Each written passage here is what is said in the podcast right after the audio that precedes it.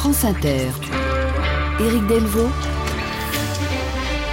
Le 6-9 de l'été. Il ne faut jamais rater une interview de Jean-Claude Van Damme, car l'homme est attachant et imprévu, et il le prouve ce matin encore dans le Parisien aujourd'hui en France, à la faveur de son dernier film, Lucas, qui sort aujourd'hui. Alors sur le fond de cette interview, rien que de très habituel. Sur le thème, quand j'étais petit, j'étais très sensible. Je ne suis pas une movie star, juste un mec simple. Et quand je vois un éléphant se faire tuer, j'en suis malade. Non, le plus surprenant de, dans cette interview ce matin, euh, c'est ce que raconte le journaliste Pierre Vavasseur avant l'entretien. Car soudain, Vandamme se lève, décompose devant vous un mouvement de jambe, un mouvement de combat. Il grimace, se jette contre l'armoire qui n'avait rien demandé, et puis balance son poing fermé qui s'arrête à 10 cm de votre visage. Voilà, après cela, l'interview peut commencer.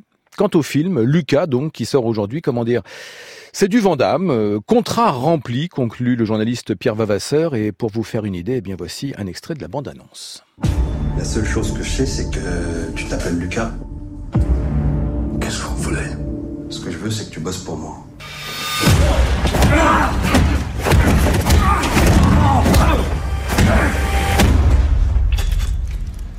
Tu commences vendredi.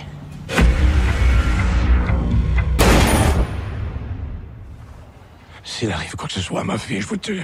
Voilà, Lucas, donc, euh, film franco-belge de Julien Leclerc en salle à partir d'aujourd'hui.